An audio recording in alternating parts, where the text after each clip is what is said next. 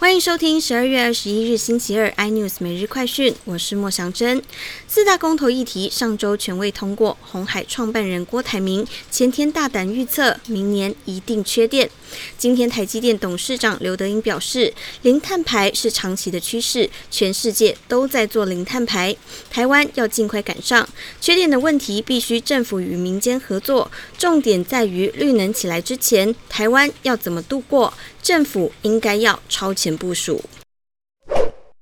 全球半导体市场营业额不断扩大，二零二一年 Q 三营业额首度突破一千五百亿美元，连续四季创下历史新高。其中，三星电子更是力压英特尔，靠着其在记忆体领域的亮眼成绩，成为营业额最高的晶片制造商。台积电则以纯晶圆代工居第三。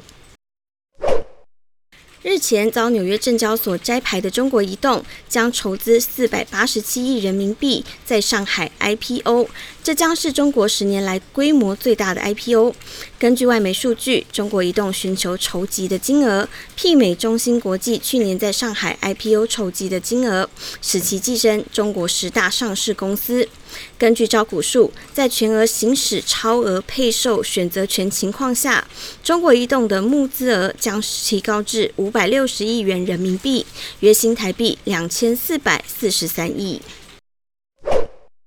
当日冲销证券交易税税率减半优惠年底到期，立法院院会三读通过证券交易税条例修正案，将优惠延长三年，实施到二零二四年底，税率维持现行千分之一点五。金管会主委黄天木与朝野协商时曾表示，当冲降税确实活络股市，且今年违约的比例只有百分之零点零一四，大家都乐见台湾经济继续往前行。更多新闻内容，请锁定有线电视四八八八 MOD 五零四三立财经台 iNews，或上 YouTube 搜寻三立 iNews。